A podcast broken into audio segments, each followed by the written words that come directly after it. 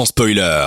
En podcast sur dynamicone.be. De 20h à 22h, on prend les popcorns et on écoute sans spoiler sur Dynamic One. Marie nous dit mettez du reggaeton mes chéris, t'inquiète Marie, c'est fait. Tu en as eu avec le petit Jason Derulo.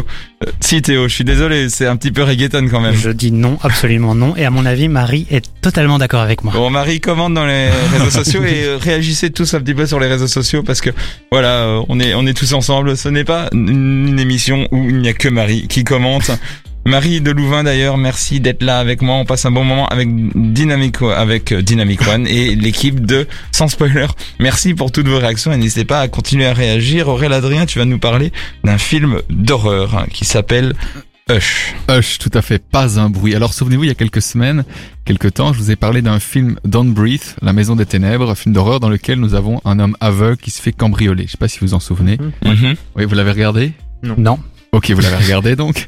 Eh bien, donc, ici, c'est le contraire, malheureusement. Hein.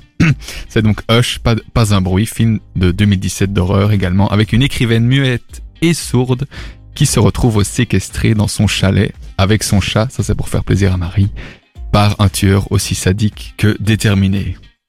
Alors bon, jusque-là, on se dit ben, que, que ça se passe euh, encore dans un coin isolé avec un psychopathe qui veut tuer, donc rien de nouveau. C'est quel pays ce film? C'est américain. Ok. Voilà, c'était Ok, juste. ah, d'accord. C'était juste. J'étais- J'avais besoin de cette information pour que tu continues. D'accord, d'accord. Ben donc, euh, la particularité de ce film étant que tout le film est en fait ben, silencieux puisque euh, l'écrivaine est muette et sourde, donc ne, sourde pardon, donc ne peut pas. Elle est sourde. Elle est sourde.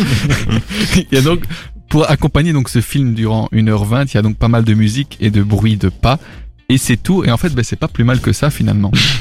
Finalement, Tu me le vends pas bien pour l'instant. parce qu'en fait, un, un film silencieux, ben, ça, ça fait plaisir parce qu'il y a quand même pas mal d'action.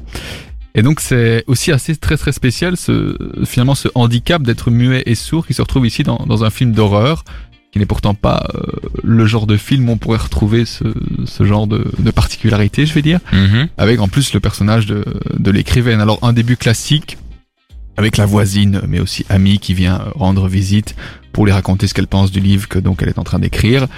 Scène assez courte puisque ben, sur euh, un film de 1h20, l'action commence vers 15 minutes, vers la 15e minute. Donc pour un film d'horreur, c'est très très tôt. Je sais pas si vous avez l'habitude d'en voir. Souvent c'est vers 30, 40 minutes. au- La fin du film. Oui, c'est souvent ça, c'est souvent à ce moment-là qu'il y a. Des fois après le générique, c'est un mauvais film en général. C'est ça, il y a un scream qui fait hop là, eh ben non. Alors, euh, est-ce que ça veut dire que comment?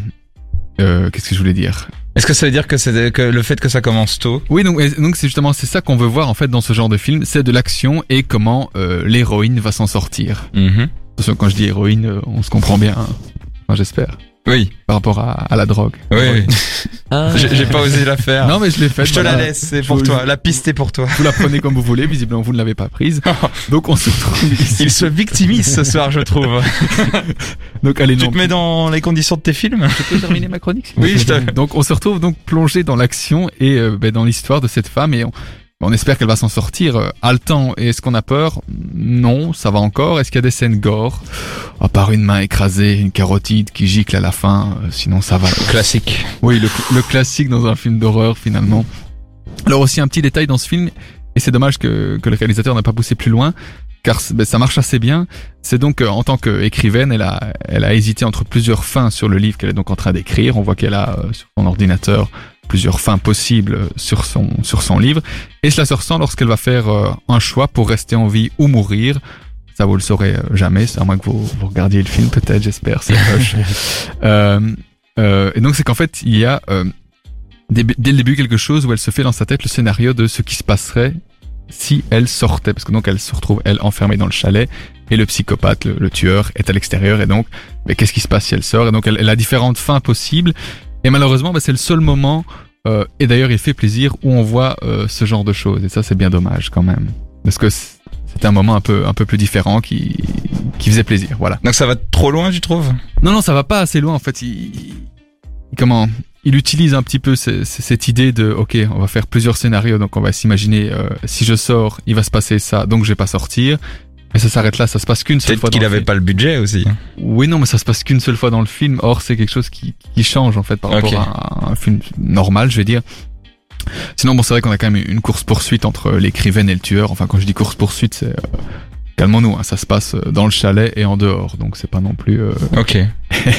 Donc recommandable quand même comme film? Oui, c'est-à-dire que euh, il y a certaines scènes qui sont assez longues parce que bah, tout se passe en silence, Mhm. mais ça marche quand même assez bien finalement. Surtout que le film ne, fait qu'une heure vingt, donc c'est c'est pas très très c'est pas très très long. Il y a des têtes connues dans ce film? Euh, non, non, non, non, Ok. Malheureusement. C'est, c'est, tu le vends bizarrement ce film cette semaine. mais je ne sais pas, je ne sais pas quoi en penser non plus en fait. C'est pour Ok. ça. Bah pourquoi pas en vrai après un film d'horreur avec un angle très particulier mais mais là il manque des éléments pour que tu je me dise OK, je le regarde ce soir de Ouais. c'est fixe. Justement, en fait, ce que je trouve intéressant ce que, de ce que tu as dit, c'est que c'est un film avec une personne sourde muette. Et donc, pour un film d'horreur, c'est intéressant parce que ça. Nous, en tant que spectateurs, on, est, enfin, on entend les bruits. Donc, du coup, Ouais. on, on serait inquiet pour certaines choses, mais elle, elle sait pas encore. Oui, parce que Du coup, donc, il y c'est a- une tension en plus qui est intéressante. Il y a plusieurs moments où donc ce, ce psychopathe entre dans la maison, et ben il fait sonner le téléphone, etc. Mais bon, elle, elle ne l'entend pas, mais nous on l'entend. Il y a un moment l'alarme qui se déclenche, mais ce Mhm. sont des choses que elle, elle n'entend pas. Euh, et donc ben rien que pour ça, c'est c'est étrange parce que bon, quand il passe la porte et qu'elle elle ne l'entend pas, il, il est juste derrière elle. Et euh, Oui. ri- toutes ces toutes ces petites choses là font que c'est c'est assez spécial quoi. Mais du coup, pourquoi est-ce qu'elle a, une...